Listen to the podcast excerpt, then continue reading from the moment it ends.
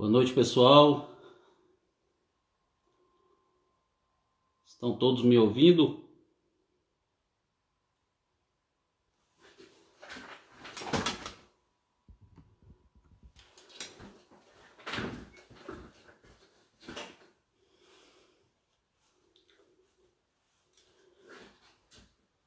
Muito bom ter vocês aqui essa noite novamente. É, extraordinariamente estamos realizando mais uma live. Hoje, na quinta-feira, as nossas lives vêm ocorrendo na segunda. Mas gostaria de agradecer a presença de vocês. Vocês estão me escutando bem?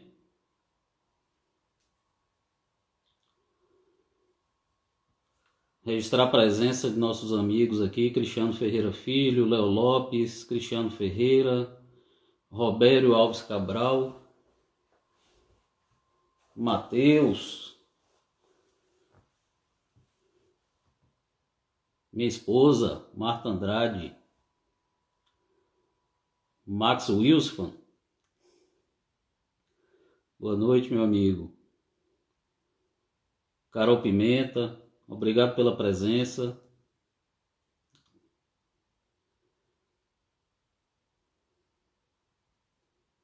Estão todos escutando bem? Vereadora Núbia fez falta na live de segunda-feira. Pré-candidata prefeita lá de Mucugê. Obrigado, querida, pela presença. Minha querida Lore Ferreira, Boa noite, Léo. Alex Moura. Boa noite, meu irmão. Seja bem-vindo.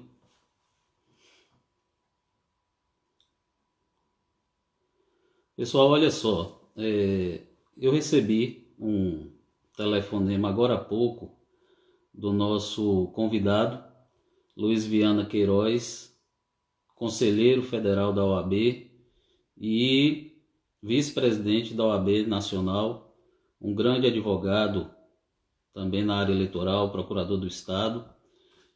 E infelizmente ele não vai poder participar da live conosco hoje, porque teve um problema de família, um problema de saúde. Então nós vamos remarcar essa live com o nosso querido amigo Luiz Viana Queiroz.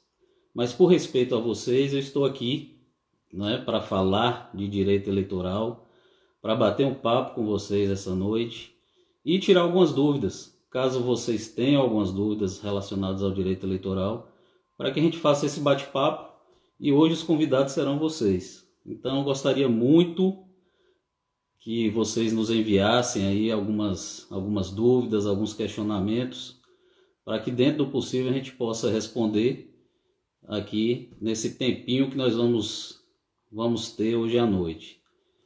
Fabrício Vieira, obrigado pela presença. Edrey, Riquelli, obrigado Riquelli. Então vamos lá, pessoal. É, o grande questionamento é, que nós estamos vivenciando atualmente é se nós teremos eleições esse ano ou não. Então, o que, que vem acontecendo? Né? É, o que, que vem sendo discutido na, no nosso país em relação a isso? É, foi proposta uma PEC, uma proposta de emenda constitucional, no sentido de adiar as eleições. E aí eu estou com essa, com essa PEC aqui e vou compartilhar com vocês agora. O que, que essa PEC diz? Ela é, busca modificar o artigo 115 do ato das disposições constitucionais transitórias e dizendo o seguinte: as eleições municipais de 2020 realizar-se-ão no primeiro domingo de dezembro, em primeiro turno, e no último domingo de dezembro, em segundo turno, onde houver. Parágrafo único todos os prazos referentes ao processo eleitoral de 2020, previstos na legislação pertinente, ficam adiados em dois meses, cabendo ao Tribunal Superior Eleitoral divulgar o calendário eleitoral com as alterações. Então, nós estamos vivenciando um momento de grande insegurança dentro do processo eleitoral. Então, essa insegurança é relacionada principalmente ao fato de sabermos se vamos ter eleições em 4 de outubro ou não. Então, temos uma PEC que está tramitando né, no Congresso Nacional.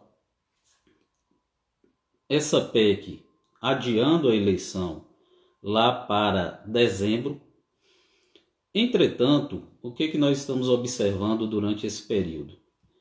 Nós não estamos percebendo nenhuma mobilização do Congresso Nacional e também do Tribunal Superior Eleitoral no sentido de modificar a data das eleições. É, ainda ontem saiu um entendimento do Tribunal Superior Eleitoral no sentido de que as convenções partidárias podem ocorrer de forma virtual ou online. Então as convenções partidárias, elas têm um prazo para que elas venham ocorrer, do dia 20 de julho até o dia 5 de agosto. E é nas convenções partidárias onde são escolhidos os candidatos. Então nós temos até agora os pré-candidatos e que esses candidatos, esses pré-candidatos serão escolhidos é, para disputar a eleição nas convenções partidárias. Então, o Tribunal Superior Eleitoral já sinalizou no sentido de permitir que as convenções venham a se realizar em de forma virtual, de forma online, Obviamente que o Tribunal Superior Eleitoral ele vai expedir alguma resolução nesse sentido para regulamentar como se dará essa eleição, é, essa convenção do ponto de vista virtual ou online. Do meu ponto de vista, é algo extremamente complicado, porque é nas convenções partidárias onde são discutidas as questões do partido onde são discutidas, onde são discutidos, onde são escolhidos os candidatos do partido. É aquele momento de festa do partido, não é? em que o partido ele se prepara para a eleição.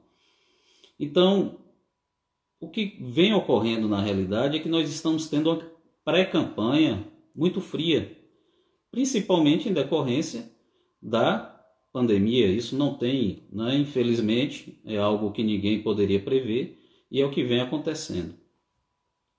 Então vamos analisar aqui alguns, alguns pontos relacionados à eleição, tá?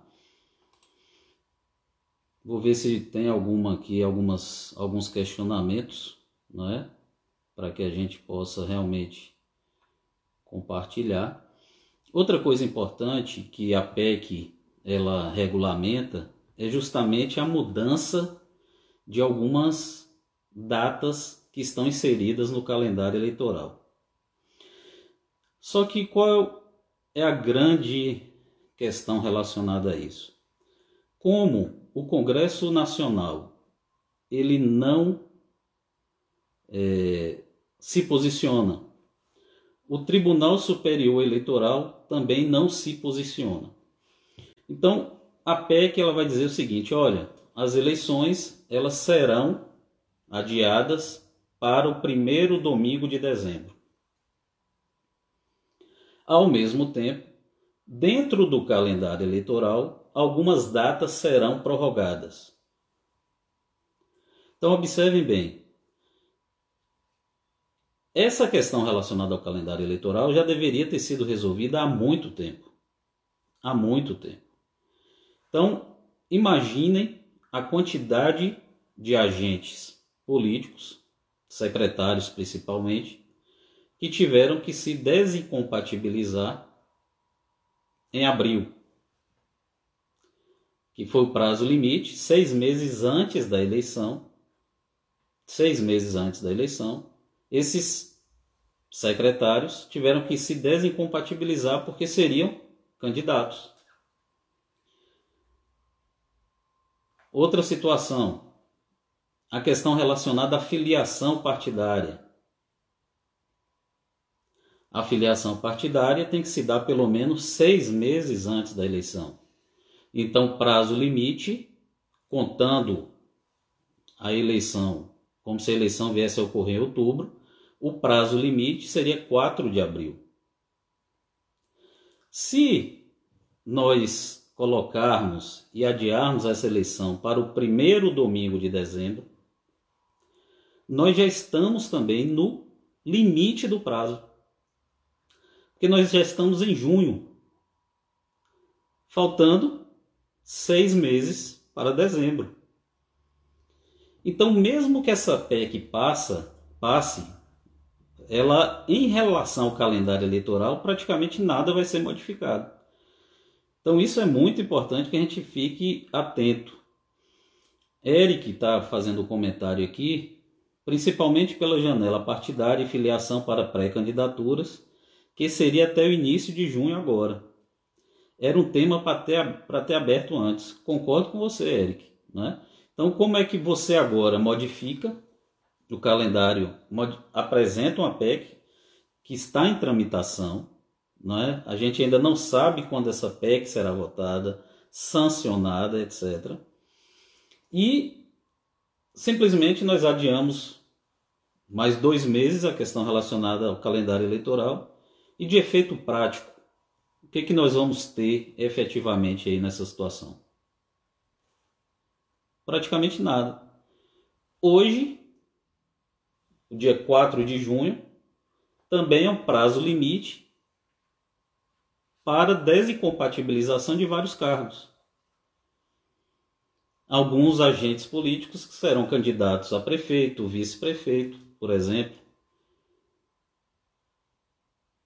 E como é que esses pré-candidatos farão? Eles vão se desincompatibilizar ou não vão se desincompatibilizar?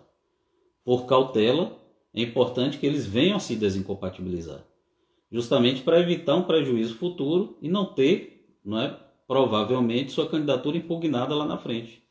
Simplesmente porque até o presente momento nós não temos um posicionamento do Tribunal Superior Eleitoral e do Congresso Nacional no sentido de adiamento ou não das eleições. Então é algo que a gente precisa ficar muito atento nesse momento. É... Alex está dizendo aqui, doutor Edvaldo, vou precisar sair. Parabéns pelo ótimo conteúdo. Obrigado, meu irmão. Estamos à disposição. Vamos ver aqui mais alguns comentários. E aí eu quero me colocar à disposição de vocês, caso vocês tenham alguma dúvida relacionada ao direito eleitoral, à propaganda eleitoral para que a gente possa discutir isso aqui essa noite. Então, só para quem está chegando agora, é, infelizmente, Dr. Luiz Viana Queiroz, nosso conselheiro federal da OAB, ele não pôde participar da nossa live hoje, como havíamos anunciado, em decorrência de um problema de saúde em sua família. Então, logo mais, em breve, nós remarcaremos outra data para realizar essa live com o Dr. Luiz Viana Queiroz. Então vamos lá. Boa noite, Paulo. Seja bem-vindo, meu irmão. Grande ministro. Ernestinho de Venosa. Seja bem-vindo, amigo. Álvaro Gabriel. O senhor acha que em dezembro uma transição de governo para outra ficaria prejudicada? Álvaro, eu entendo que ficaria prejudicada sim. Até porque, é, quando nós temos a eleição em outubro, nós temos ali, logo depois do resultado da eleição, um prazo, como você bem colocou aí, de transição do governo. Em que aquele que vai assumir o governo no próximo ano, no próximo mandato, ele vai reunir a sua equipe, juntamente com a equipe daquele que está exercendo o cargo, para ajustar as questões relacionadas à administração, para que o próximo gestor venha assumir de uma forma mais tranquila e conhecendo a real situação daquele município. Então, eu acredito que se essa eleição também é, houver a modificação dessa data para dezembro, nós vamos ter um problema sério também em relação a essa transição de governo. E outro detalhe aqui que a gente não pode deixar de mencionar. Nós estamos vendo pela PEC que a data para o primeiro turno seria no primeiro domingo de dezembro. E a data para a realização um. Falhou um pouco aqui, estão ouvindo agora?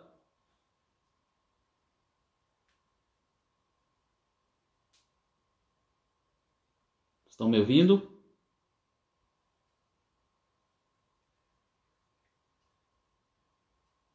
Boa noite. Então, olha só. Então, como falhou um pouco aqui a internet, então, olha só. É, como eu estava falando, em resposta aqui ao que Álvaro nos questionou em relação a uma transição de governo numa eleição que viesse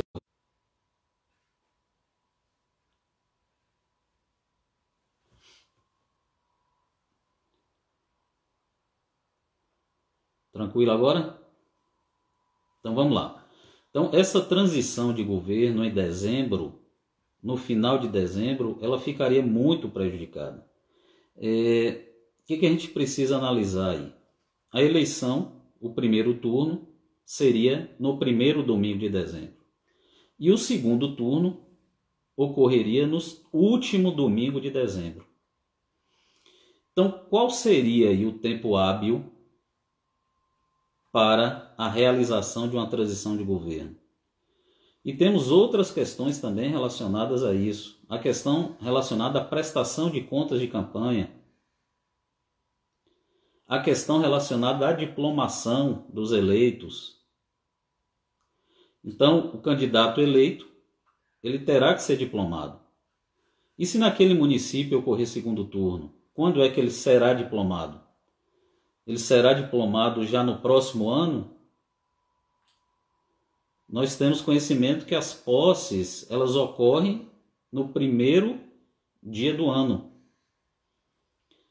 Então nós haveria também um adiamento dessa diplomação, haveria um adiamento da posse, lembrando que se a eleição ocorrer né, no último domingo de outubro, e a diplomação ocorrer em meados de janeiro, quem é que ficará exercendo o cargo até ocorrer a diplomação, até ocorrer a posse? Então, são vários questionamentos que surgem com essa possibilidade de adiamento de uma eleição. E nós precisamos ficar muito atentos. Vamos ver aqui mais alguns questionamentos. Igor, boa noite, doutor. Como fica a questão da divulgação na imprensa no período eleitoral? Olha só, Igor, nós temos dentro da legislação eleitoral, nós temos a lei 9504 de 97, que trata da propaganda eleitoral. E temos também as resoluções do TSE, do Tribunal Superior Eleitoral, que tratam da propaganda eleitoral. Então, dentro dessa questão relacionada às resoluções, nós já temos a resolução específica que trata da propaganda eleitoral para esse ano. Então, a resolução, ela vai dizer, ela vai mencionar qual o tamanho da propaganda na imprensa, como é que essa propaganda pode ser realizada. Essa propaganda sempre tem que observar a igualdade entre os candidatos na disputa. Lembrando que quando a gente diz propaganda na imprensa, a gente está dizendo em jornais, tá? Não há possibilidade, por exemplo, de propaganda nas TVs. A única propaganda que pode ocorrer na TV, a propaganda é a propaganda eleitoral. Mas os jornais, eles podem realizar, podem ter a propaganda do candidato, então, nós temos uma resolução do Tribunal Superior Eleitoral que vai disciplinar toda essa matéria relacionada à propaganda eleitoral. E a propaganda eleitoral, ela pode ser realizada a partir do dia 15 de agosto do ano da eleição. A partir do dia 15 de agosto. Então vejam a proximidade que nós estamos para a realização da propaganda eleitoral.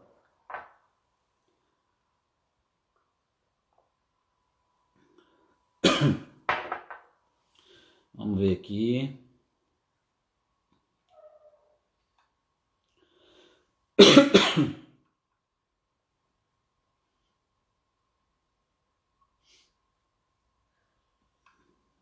Há, uma, há um questionamento aqui no seguinte sentido. Há movimento da CNM, Confederação Nacional dos Municípios, e ABM, quanto a pressionar o Congresso sobre andamento da PEC. Para a sociedade civil, a percepção de movimento é bem nesse sentido. Olha só, o meu entendimento em relação a isso é o seguinte: nós já temos inclusive alguns posicionamentos da CNM, como temos também da Associação é, do Estado da Bahia, relacionada aos municípios do Estado da Bahia, no sentido de prorrogar a eleição para 2022. Então, os mandatos atuais passariam, né, teriam esse período prorrogado aí por mais dois anos, e aquele gestor, o prefeito, ele não poderia ser candidato à reeleição. É, há essa discussão não é, dessa possibilidade, mas o que, que nós estamos observando, não é, tanto em relação ao pronunciamento do presidente da Câmara dos Deputados, como do presidente é, do Senado e do presidente do Tribunal Superior Eleitoral, no sentido de que essas eleições venham a ocorrer esse ano ainda. Esse ano. Eu entendo que uma eleição, você concentrar uma eleição para vereador, prefeito, deputado estadual, deputado federal, senador e presidente da República em uma única eleição, eu acho uma verdadeira temeridade. Por quê? Porque a tendência é que o eleitor ele priorize a eleição tanto do presidente da República como dos governadores. Então isso pode trazer um prejuízo muito grande para os representantes do município. Então eu acho muito complicada essa concentração de todos esses cargos em apenas uma eleição. Se vocês observarem, é, numa eleição geral, em que nós temos eleição para presidente, governador, deputado federal, deputado estadual e senadores, nós já temos um número enorme de votos em branco, abstenção, votos nulos, justamente em decorrência do número de candidatos que nós temos na eleição, em que o eleitor ele vai ter que ter uma preocupação maior na escolha desses candidatos. Isso acaba gerando um prejuízo, principalmente para o candidato a deputado estadual, candidato a deputado federal. Por quê? Porque o eleitor ele está focado nos cargos do Poder Executivo, no governador e principalmente no presidente da República. Então, você concentrar em uma eleição né, ou seja, se a gente deixa de ter essa eleição nesse ano e passa essa eleição para 2022, acumulando todos esses cargos para que o eleitor possa fazer sua escolha, eu entendo que o município ele vai sofrer um prejuízo muito grande. E nós vamos ter aí um número enorme né, de votos nulos, votos em branco, e que vai prejudicar sobremaneira a eleição municipal. E que na realidade, no meu ponto de vista, é um erro, porque as coisas, os fatos acontecem no município. É no município onde nós vivemos, onde nós nos relacionamos. Mas infelizmente, na cabeça do eleitor, muitas vezes ele está mais preocupado com a eleição para governador, para presidente da República. Mas vamos lá. Então, só respondendo, né, deixando mais clara essa questão relacionada à possibilidade de uma eleição para 2022, a gente vê uma, uma, uma pressão muito grande, principalmente das associações ligadas aos municípios, no sentido de prorrogar essa eleição para 2022, mas nós não vemos essa movimentação, não observamos essa movimentação em relação ao presidente da Câmara dos Deputados, do Senado e também ao presidente do Tribunal Superior Eleitoral, que reiteradas vezes, principalmente o presidente do Tribunal Superior Eleitoral, ele vem reafirmando a necessidade de que a eleição ocorra esse ano ainda. Então vamos lá. Professor Vinícius, obrigado, meu amigo, pela, pela presença.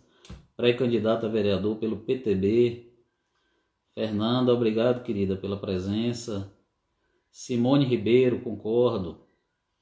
Luana, há possibilidade de prejudicar organizações de municípios em combate ao Covid. Ser o presidente atual já está na frente da amenização da situação, e no caso de uma oposição não ganhar, uma boa.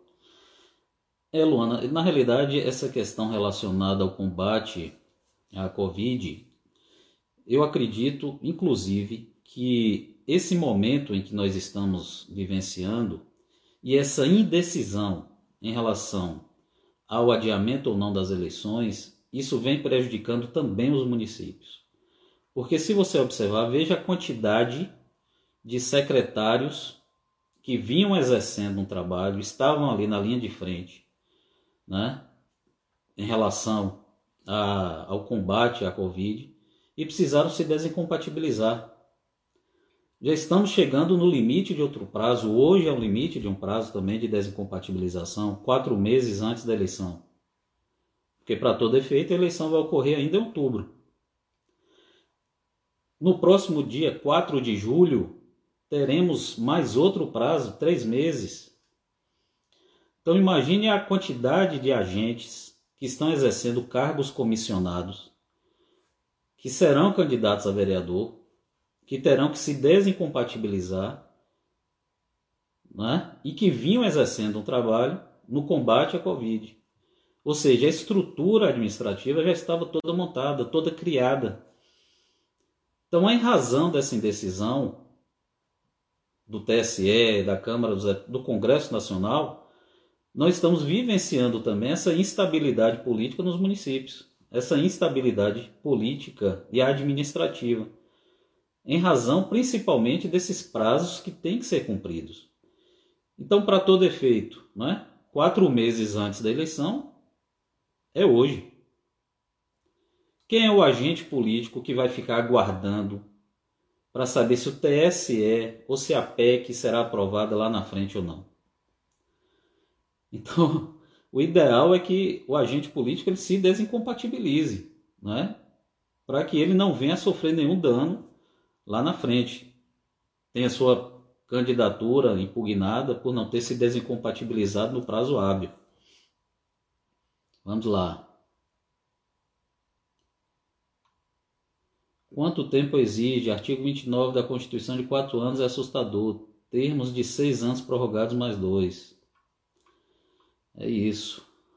Léo Lopes, obrigado pela presença, meu amigo.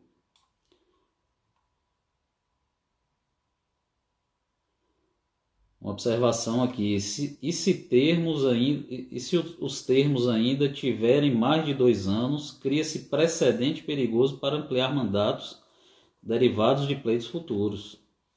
Verdade. Verdade. Isso pode criar um precedente para o futuro, né? Então é algo que precisa estar atento, né?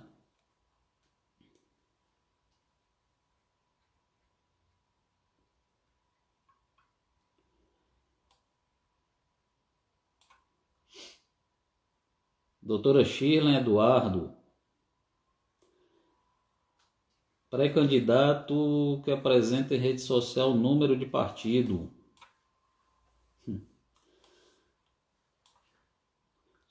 Doutora Sheila Eduardo nos faz uma pergunta aqui, né? Pré-candidato a vereador que apresenta em rede social o número de partido é legal? Doutora Shirley, olha só. É, o pré-candidato ele só terá o número de partido, o número que ele vai disputar a eleição, a partir do momento da convenção partidária e a partir do momento do registro de candidatura. Então, a partir desse momento, ele, tem, ele terá o seu número. Né? Então, nós sabemos que o número, né, candidato a vereador, são cinco números ali. Então, a depender do partido que ele faça parte, vamos supor, 15, 13, 14, 17, enfim. Então, ele vai ter esses dois números, que representam o partido, e uma sequência de mais três números. Então, esses números eles serão escolhidos durante a convenção partidária. Vai constar na ata da convenção o número daquele candidato. Mas aquele que é candidato a prefeito, ele já sabe qual é o seu número. Então, aquele que é pré-candidato a prefeito e que está divulgando na pré-campanha o seu número, ele está cometendo uma propaganda eleitoral antecipada, que é passível de multa. Por quê? Muitas vezes a gente vê lá, né, o cidadão ele fazendo a propaganda, coloca o número, mas a intenção daquele número naquela propaganda, na pré-campanha, é massificar no intelecto ali do eleitorado o número daquele candidato. Então, o que é que nós precisamos na realidade? Um minuto.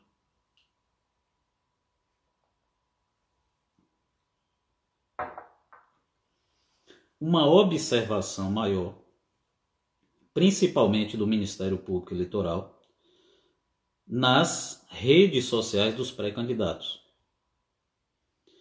para que a partir daí sejam ajuizadas representações caracterizando, é? no sentido de caracterizar a propaganda eleitoral antecipada. Então, aquele que é pré-candidato a vereador, ele ainda não tem um número.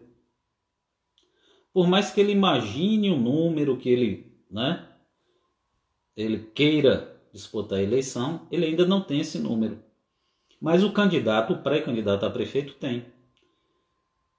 Por quê? Porque o pré-candidato a prefeito, o número que indica e representa esse pré-candidato a prefeito é justamente o número do partido.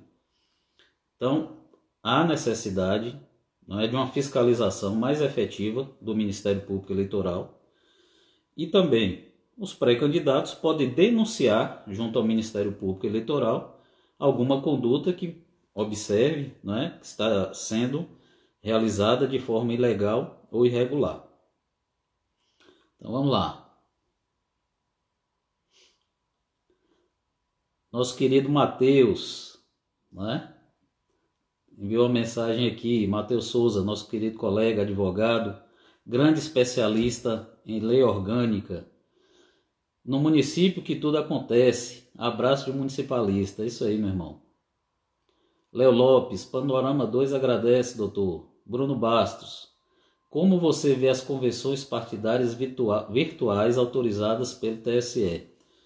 Bruno é um grande amigo também, colega, é, especialista em finanças municipais, em prestação de contas de campanha. Obrigado pela presença, Bruno.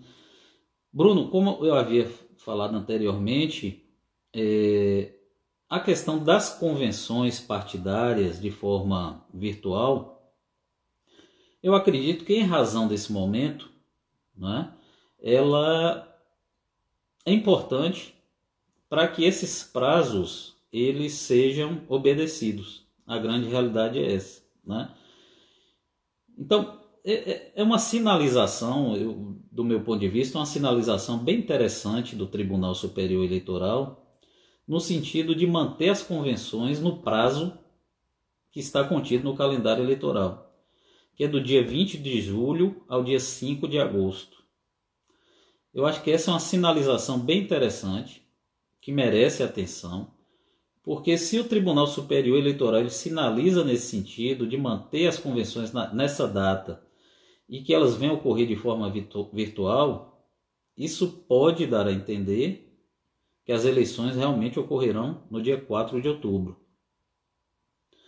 Eu acho que o fato de ser virtual ou não é, do ponto de vista democrático, ela, na realidade, ela retira aquela, aquela alegria, aquele encanto que é a convenção partidária, que na realidade é uma festa do partido, né? É aquele momento em que o partido está ali dando aquele start, dizendo: olha, nós estamos preparados para a campanha.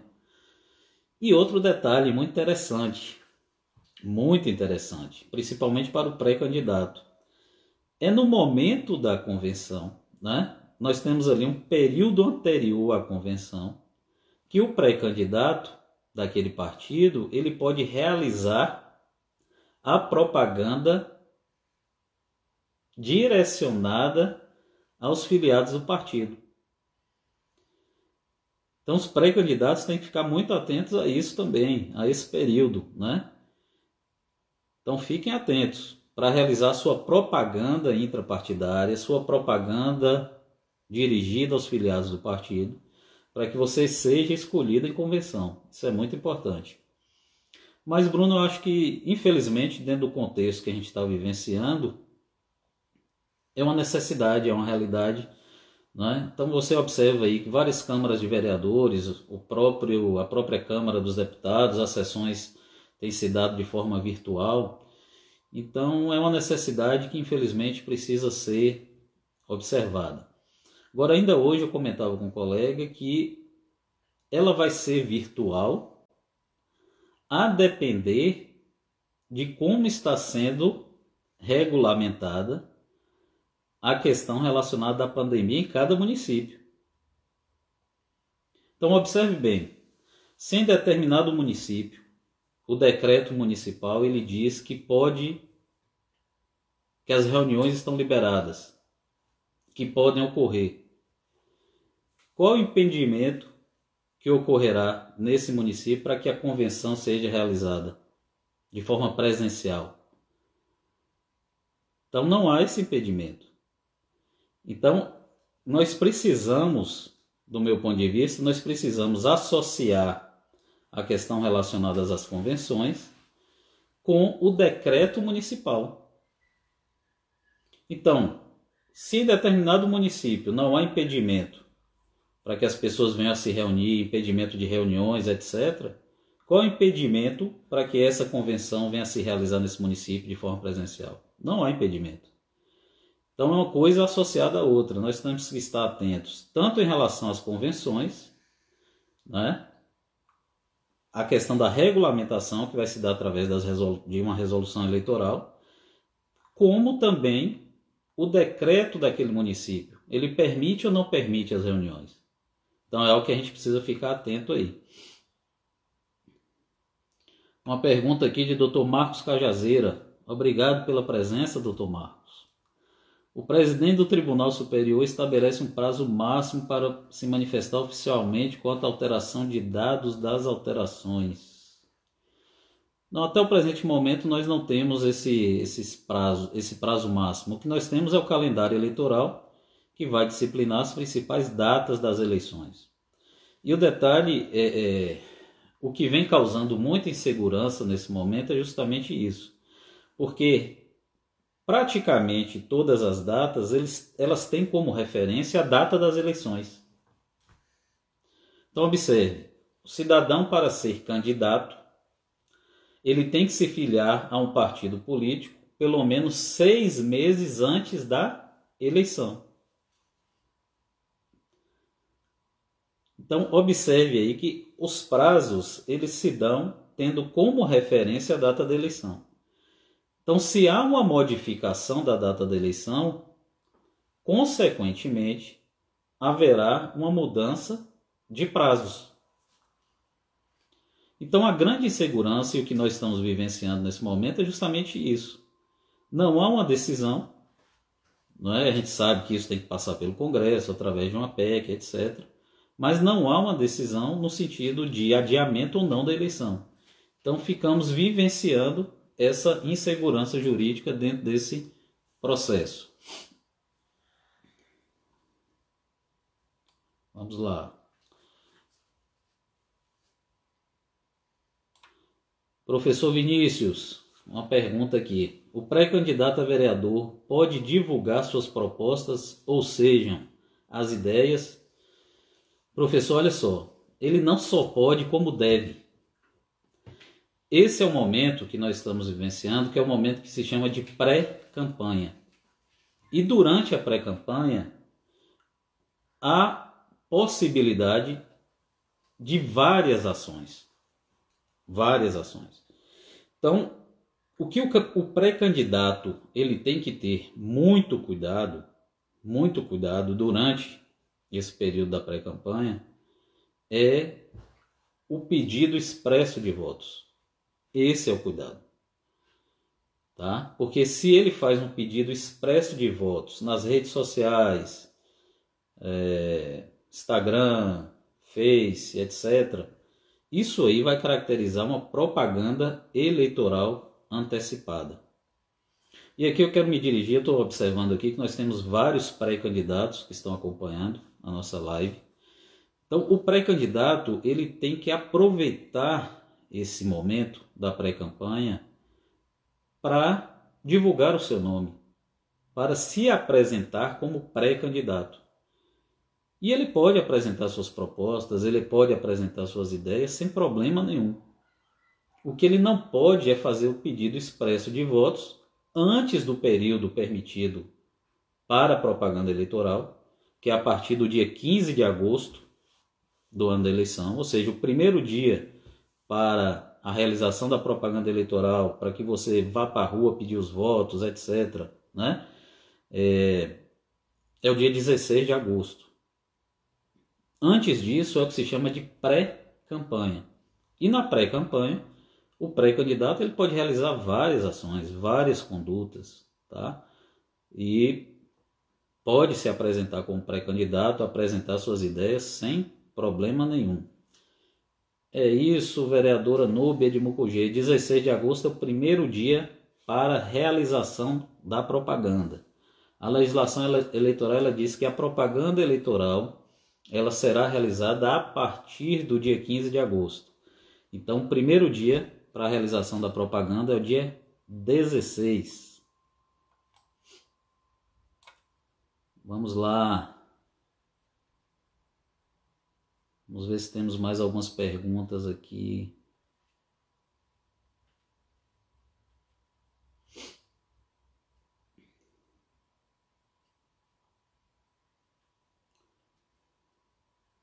Pessoal, só relembrando, tá? É, nossa live hoje estava marcada com o conselheiro federal da OAB, é, Dr. Luiz Viana, e infelizmente por um problema de saúde na família, ele não pôde estar conosco, tá? Mas por respeito a vocês, nós estamos aqui batendo esse papo, né? Hoje os convidados são vocês então estamos aqui batendo esse papo e tirando algumas dúvidas. Então estou à disposição, tá? Para respondê-los.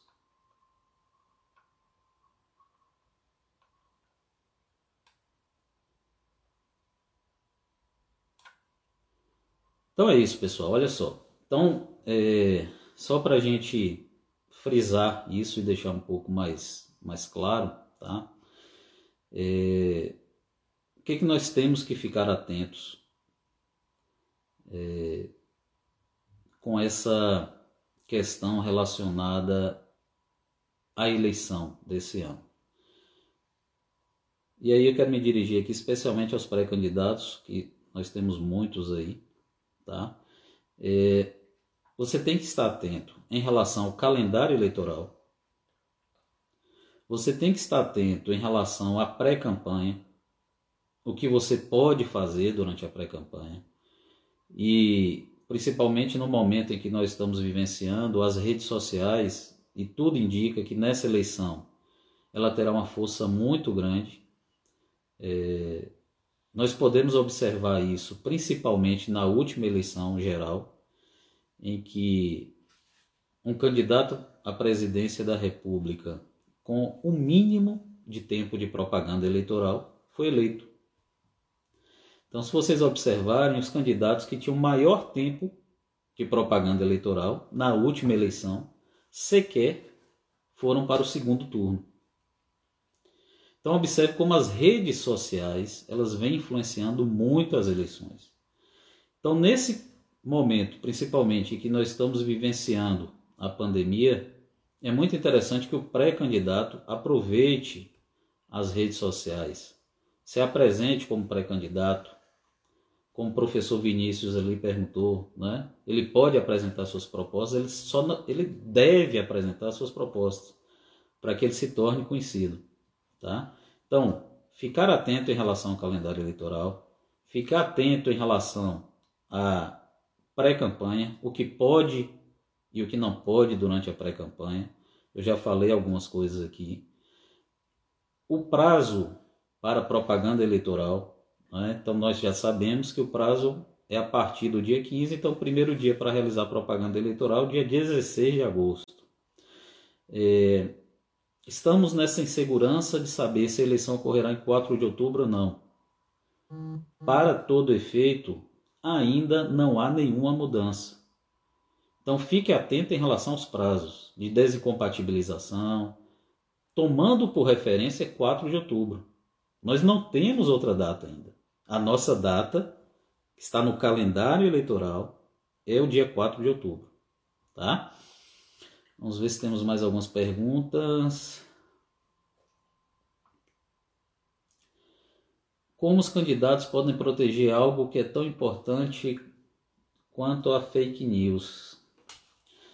É, essa questão relacionada a fake news é um, um problema seríssimo na nossa democracia, no nosso contexto né, de, de eleições, é, eu acho que o, o pré-candidato ele tem que se proteger tendo uma boa equipe para se preservar em relação às fake news. Eu acho que esse é o caminho, né?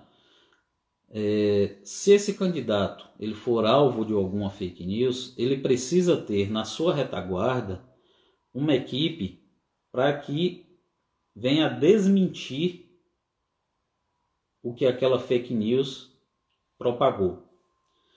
Então, eu acho que ter uma boa equipe, principalmente uma boa equipe de marketing nessa eleição, é algo imprescindível para o pré-candidato.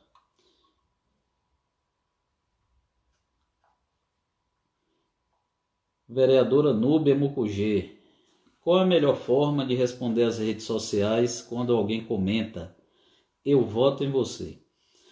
O Nube, veja bem, eu não vejo nenhum problema em relação a isso. Né? A proibição é em relação à conduta do pré-candidato. O eleitor ele pode se manifestar livremente. Então, se você, como pré-candidata, posta alguma coisa nas redes sociais e o eleitor ele diz que vota em você ou que lhe apoia, eu não vejo nenhum problema em relação a isso. A conduta irregular ou ilegal, ela é dirigida ao candidato. Ao candidato. Então, o que é que o pré-candidato deve fazer? Agradecer. né? Agradecer. Não vejo nada demais, não vejo uma conduta irregular em relação a isso porque é uma manifestação individual do eleitor, uma manifestação espontânea. Então, o pré-candidato ele não pode ser penalizado por uma manifestação individual e espontânea do eleitor. Diferente seria se o pré-candidato colocasse lá um card, um post nas redes sociais pedindo o voto. Aí já é outra coisa, né? Conduta irregular.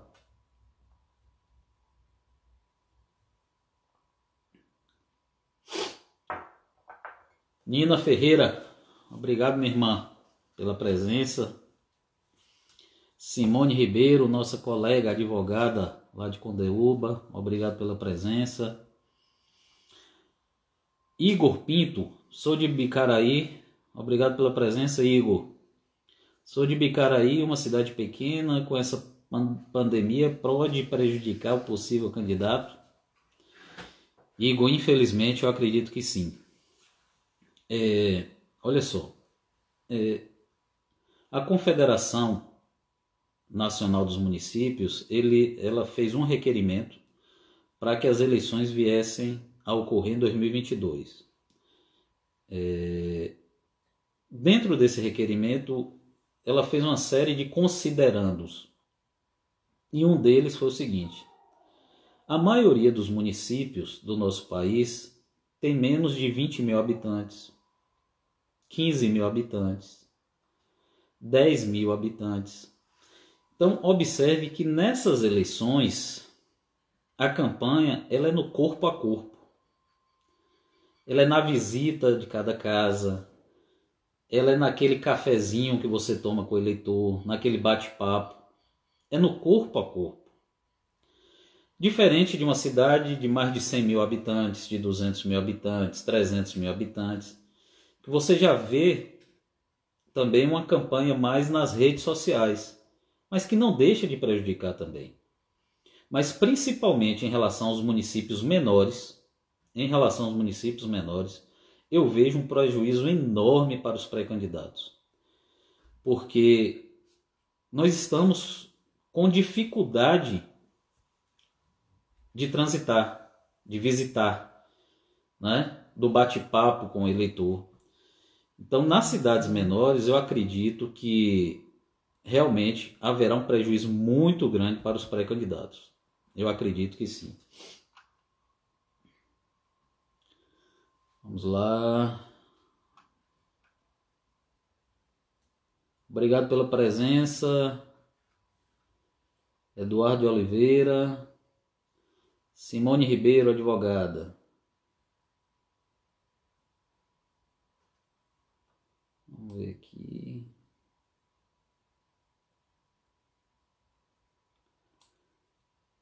O Simone, na realidade, o que tem que se observar aí é se essa associação ela recebe recursos públicos, tá? É, essa questão relacionada à desincompatibilização é muito importante que cada pré-candidato, o Tribunal Superior Eleitoral, ele tem uma, um link, eu posso até deixar aqui depois, né, compartilhar com vocês. Ele tem um link em que ele traz todos os prazos de desincompatibilização praticamente todos. Então, prazo de, de desincompatibilização relacionado a cada cargo específico. Né? Então, cidadão que vai ser candidato a vereador, está exercendo o cargo X, tem um prazo de desincompatibilização. Cidadão que vai ser candidato a prefeito, está exercendo o cargo X, tem um prazo de desincompatibilização. Então é muito importante que você dê uma olhada nesse, nesse site do Tribunal Superior Eleitoral e nesse link em que ele vai trazer todos os prazos de desincompatibilização, trazendo inclusive a referência legal em relação a esses prazos.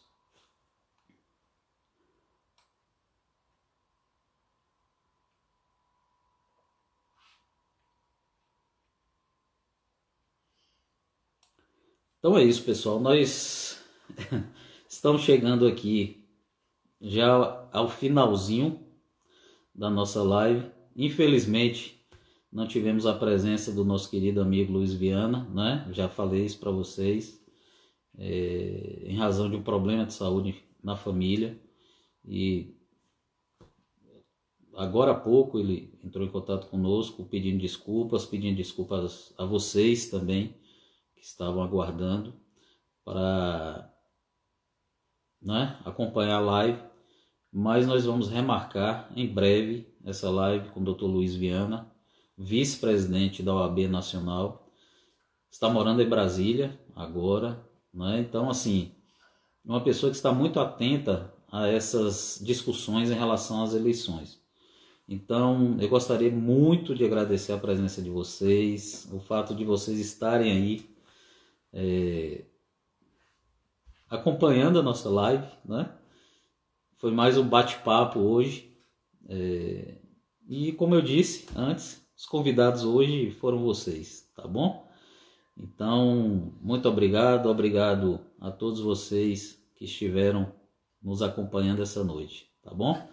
Forte abraço e fiquem com Deus. E na próxima segunda nós teremos uma live com um novo convidado é, para tratar das questões relacionadas à política, discutir sobre política, falar sobre política, porque nós acreditamos que a política é um dos grandes instrumentos de transformação da sociedade. Muito obrigado pela atenção, fiquem com Deus e forte abraço.